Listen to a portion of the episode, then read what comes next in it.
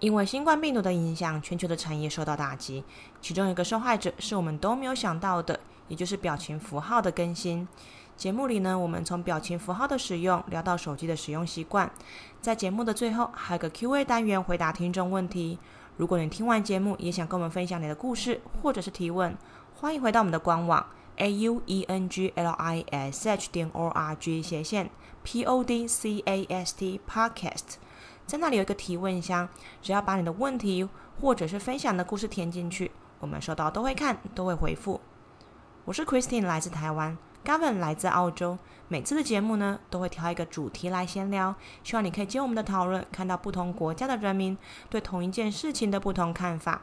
节目的更新时间呢，是每个月的第二和第四个礼拜三，也就是一个月会有两则。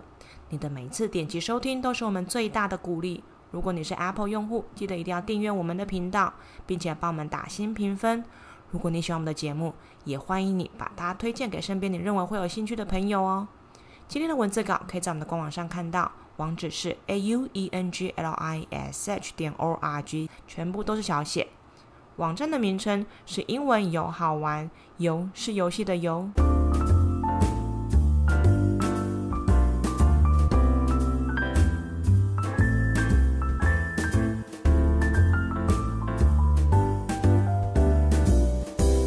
This is Christine. And this is Gavin. And let's, let's chat. chat. Okay, so what article are we going to talk about today? This week, we'd like to talk about emojis, 表情符号. Okay, so let's read the article and then translate it so and discuss this so we can understand more about the article. 这里有一篇文章，我们会用双语的方式朗读。接下来我们会有关于它的讨论。 Mm, COVID 19. It's taken so much from us, but now it's come for our emojis too. 武汉肺炎从我们身边带走许多东西，现在连表情符号也将离我们而去。As a result of the global pandemic, the Unicode Consortium, which sets standards for digital topography, has been forced to delay the next set of updates from March 2021 until September 2021. 受到全球大流行的影响呢，这个设立数位排版标准的统一码联盟呢，已经被迫将下一次的更新呢，从二零二一年的三月延后到二零二一年的九月。That will have a knock-on effect for OS at Apple and Google, who will struggle to implement the new designs on their normal timescale all of which means that 2021 might see no brand new emojis. 这还连带到影响跟 Google 的作业系统哦，因为让他们难以按照正常的时间推出新的设计。这也一切也意味着二零二一年呢，可能看不到新的表情符号。That's more of a hit than it might seem. On an emotional level, the rollout of new emojis is important people who want to represent themselves in the lingua franca of, of the 21st century. 这件事情的影响呢，比表面上更深远。从情感层面来讲，新的表情符号推出呢，对想要透过二十一世纪通过这个语呃通用语言的展现自我的人们来讲很重要。And on a technical level, the pictograms are an important carrot dangled by the smartphone manufacturers to get people to go through the effort of installing software updates, which are crucial to protect users from security vulnerabilities and hacking attacks. 而在技术层面来说呢，这些符号是智慧型手机厂商们悬挂的重要红萝卜。他们用此来诱使民众安装这个软体的更新，来防止用户遭遇自安漏洞或者是骇客攻击的关键。Well, COVID 19, it seems to have more than an effect than just health these days. It's come after our emojis as well. How does that work? How, how do how do people not able to create emojis when they can probably work in an office space? Mm, probably some techniques that require them to work at a company instead of home. Oh, the spacing and the the, the social distancing. Mm. So as a result, the unicorn com- consortium now have If they set their digital topography, there's an interesting word, topography. So they say we're not going to get emojis until next year. Wow. What do you say about that? I thought that they do update the emoji, but probably every couple of years. Didn't realize it was every year. Yeah, I think it's been about a year since I've updated all my emojis. I've got a lot of them in my um, phones. I, I don't even know if I've used all of them yet, and and some I'm not even sure what some of them mean. Hmm. Do you use emojis in your text? Yeah, I think um, it's a way of saying a lot without saying a lot. I mean, sometimes um, when you're having a discussion with somebody and you're surprised, do you like to use a surprise or happy emoji or sad emoji. Um, but there's some in there that I really have no idea about. Are, are there emojis in there that you use? Quite mm, common. I mainly used it for, you know, Facebook update. But um, if it's a, in a text, I don't use them that much. Probably just smiley face and sad face. Give a bit of emotion to your text. Yes. Mm, so, what are the your favorite emojis? What do you use often, more than most? Like I said, um, smiley face, love heart, sad, something like that. I think emojis will be more important for the online customer service because when you talk to your client, you know, you want to show, you want to serve them, you know, be thoughtful. I think that emoji is quite important. It sort of gives you that, um, you know, that personal touch, doesn't it? They say it's professional um, to use emojis in the email at work. Is it professional? It de- I think it depends on what kind of industry. I mean, if it's a business um, email, like you got to email your contract to your client or you know something like that. I'm not sure that's professional to use emojis. Mm. But like I said, if you are the customer service, that you are sending your email to your customer to deal with things like complaint, well, probably emojis sometimes are the good ways to express your apology. Yeah, yeah, it's um, it's become a part of our vocabulary now, hasn't it? It's um, have you ever sent an emoji by accident when you didn't mean to really send that emoji? No, have you? Yeah, I sent an emoji to someone over a sensitive subject, and I sent a laughing one, and I I deleted the emoji, and I didn't realize that they could still see the laughing emoji and then I realised that there's a there's a setup in the phone which says unsend. So they can see that you've sent it, and then. And I thought it was gone, and they couldn't see it, and they were upset with me for a while.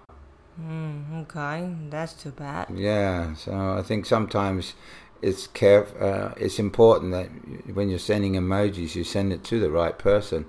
I like the idea of businesses sending a customer service one. Gives a more personal um, touch to it, doesn't it?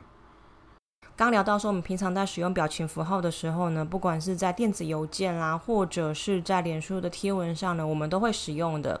那我刚刚有提到说，如果是在一些正式的专业场合，像是说你要寄你的这个呃合约给你的客户，这个时候把表情符号用在里面就觉得比较奇怪。但是如果是 customer service，就是客户服务，也就是客服的话呢？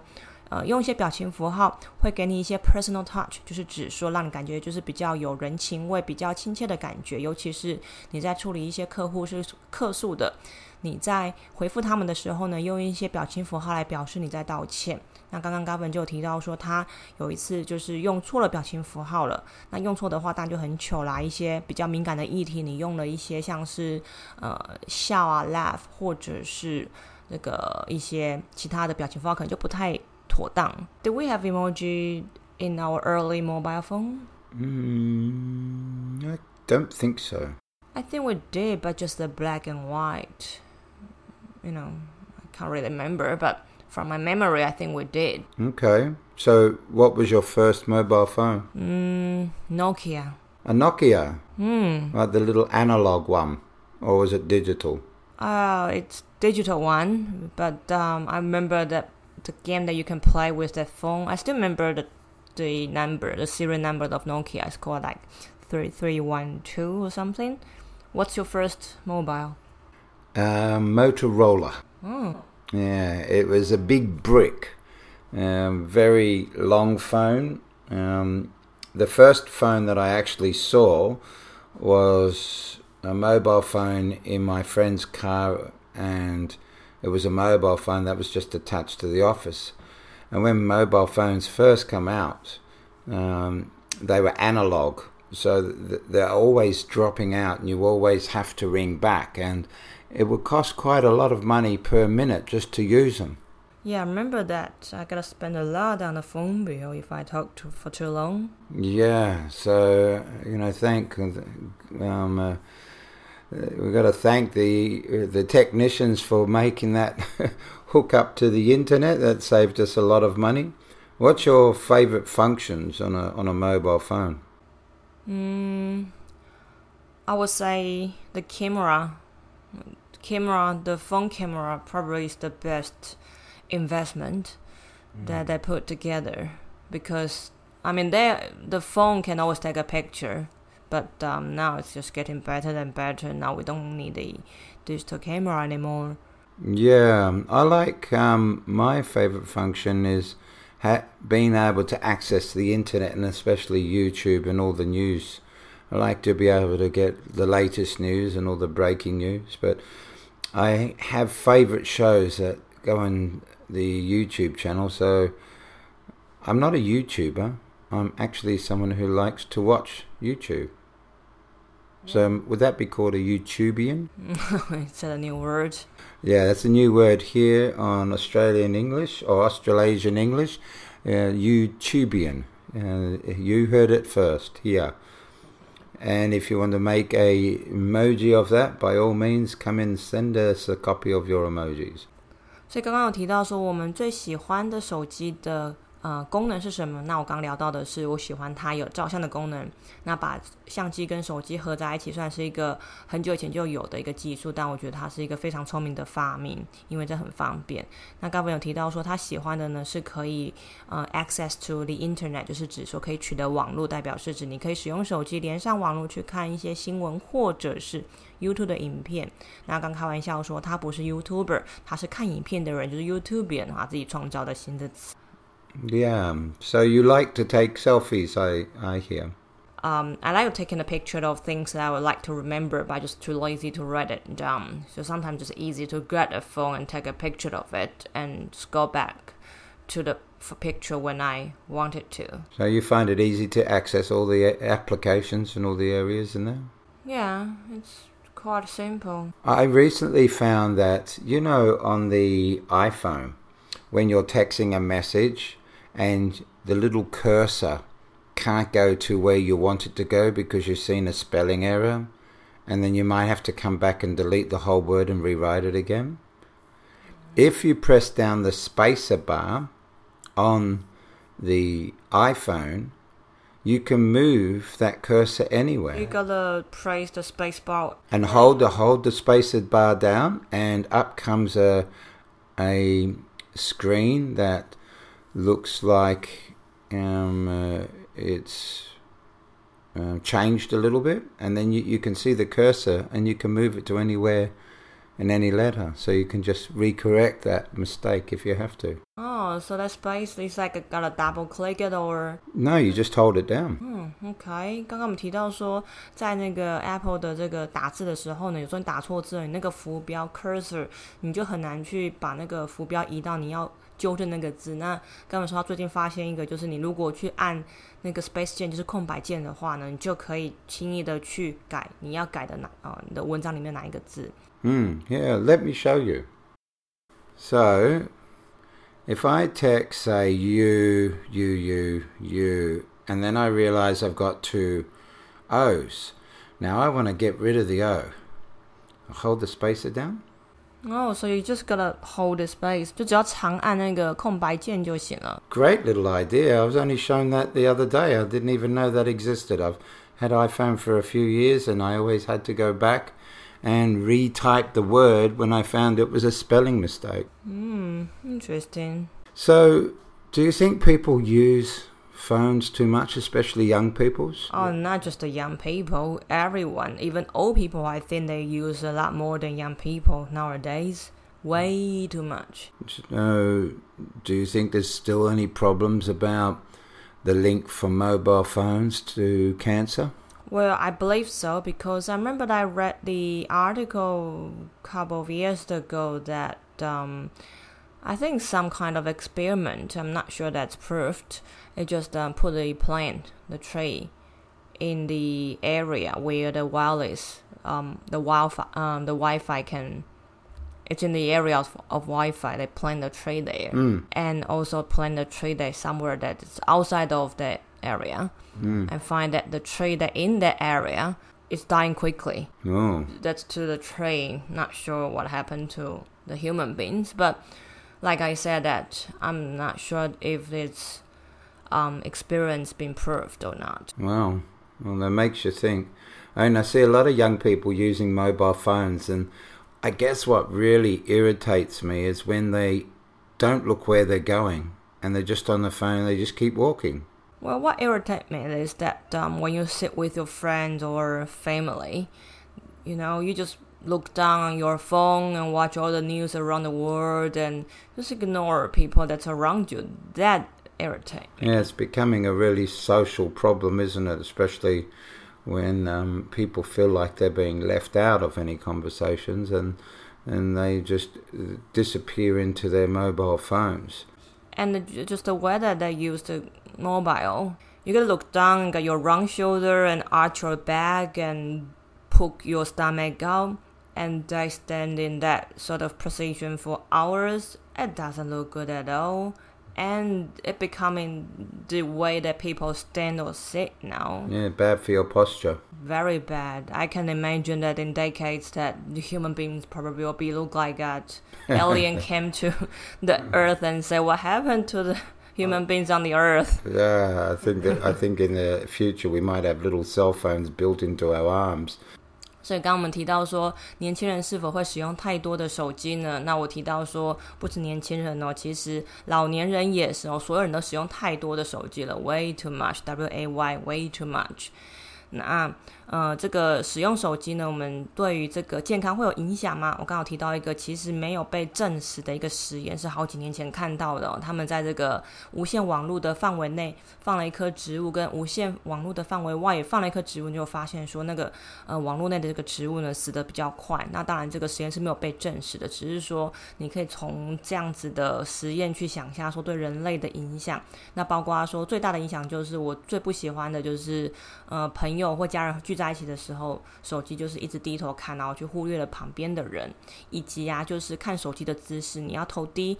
呃，驼背 （round shoulder），R O U N D，round shoulder 就是圆肩的样子，然后肚子这样凸出来的样子。我就说这样就是人类的样子哦，就是坐着不管或者是站着，都是维持这个姿势。那我们就开玩笑说，可能十年以后、二十年以后，这个外星人来到地球啊，看到我们人类就说：“哎，你们人类怎么都长这个样子 So, would it be a big problem if you lost your cell phone? ？”I think it's gonna be a huge problem. I can't imagine if I lost my phone. I feel uncomfortable when I left my phone at home. Yeah, a lot, a lot of people they can't leave without it. I think it's become a part of our personal, um, I guess, our personal things now, from mobile phone to wallet to set of keys to the house. Have you lost your phone somewhere before? I remember I nearly forgot to take my phone to the toilet one. Yeah. That was like going to be a big problem. Right? I think a lot of people in some countries they use phones to actually, you know, um, uh, pay all their bills now. Hmm, it's quite easy. I think the mobile phone could replace cash. What do you think of that idea? Or China's been doing it. It's not a bad thing, you know, during this pandemic because you don't have to touch the notes and coins. But um, I just don't like an idea of using everything on your phone. Can you imagine if you lost your phone and you got a credit card and all stuff logging in it? Uh, I think we might see some more criminal activity with people trying to hack phones now because everything seems to be hidden in there from passwords to secret pictures to bank accounts. It's getting a little bit of a um, personal issue, don't you think? Yeah, true. I once left my phone at home and I was out all day, very uncomfortable, and I just keep imagining that must be lots of people calling me, lots of texts that I gotta answer and respond, and I just very what's the word um disturbing? Yeah, or agitated. yeah agitating you know all day. And when i get home quickly find my phone turn it on. You know what? Hmm? nothing. No one called. well other than probably one or two not important call. I don't know where they're from but just worried too much about it 手机忘在家里应该是还蛮多人有的经验哦。那所以刚刚就聊到说，就是手机呃不小心就是没有带在身上的话呢，你在外面一整天就心神不宁哦，agitative，a g i t a t i v e，或者是呢 disturbing 呢，d i s t u r b i n g，就是指令人觉得心神不宁的意思哦。刚刚有提到说，我之前有过这样的经验哦，一整天在外面都没有手机在身边，觉得说哦，一定有超多人打电话给我的，很多的这个讯息要回复，结果一回到家拿起来，结果结结果也还好，就是大概就一两通电话要回而已。I think the biggest problem for me is if I lost my phone, I wouldn't be able to call people's phone numbers because I put the phone number into my phone and then I write the person's name. So if mum calls me, for example, up comes mum. I, I don't remember the actual phone number of individuals. Mm, there's a problem now that people don't remember the phone number anymore. I probably can remember my brothers and my parents, I think. Mm. Yeah. So I think that's a problem as well. Is we seem to rely too much on all this technology. Mm. What age do you think children should have a mobile phone? Because there's always an you know an interesting point and debate, especially with you know the topic of does it actually hurt your brain and does the phone actually hurt you? But what age do you think children should have a mobile phone? I think it's hard, but I don't think it's something to do with your heart or brain. I think it's something to do with your security issue because definitely I don't want my child to access the internet and go onto the website that he or she shouldn't access. So there's something that I would have to concern about it. But can't you block those accesses? Isn't there a way of blocking that now? Well, you got Google. Parental guidance, I think they call it. Yeah, but kids are too smart. I don't think it's gonna stop them. So, what age do you think they should start having one? I would like to say 18, but 18? really? What ti- What age did you have your phone? um, Yeah, 14, 15. Yeah. Well, I wasn't allowed to have the phone until 18, but I mean, back that time, not everyone's got cell phone until college, I think, or high school. Hmm. I think in, a teen should, um, as an important, I, I think that to let a teen, when they know they're growing up, they get a mobile phone. I think somewhere around 14, 15, so they're able to communicate and learn how to navigate the social media system. I know they all use the social media system on their computers, but to me, I think um, if they're uh, teen, then that's when all the problems will start coming in, and that's when it's the best time to probably educate them. Yeah, I think it's better that we educate them how to use the phone or you you know access the information properly better than forbid them from doing it. 几岁的小孩子可以开始使用手机呢？那我刚开玩笑说大概十八岁吧，当然十八岁是太晚了，对现在小孩子来讲。 所以我们刚刚后来的结论是，呃，不管是几岁哦，十四、十五岁可能就需要给他们手机，让他们让他们可以就是呃收集资讯啊，就是使用网络，甚至使用社群媒体。但重点是教他们如何去使用、去截取这些资讯，可能会比禁止他们 forbid 禁禁止他们还要就是有用一些。Let's answer some questions. From the previous show, What clothes do we wear? I guess that's the word wear. in Australia for a job interview.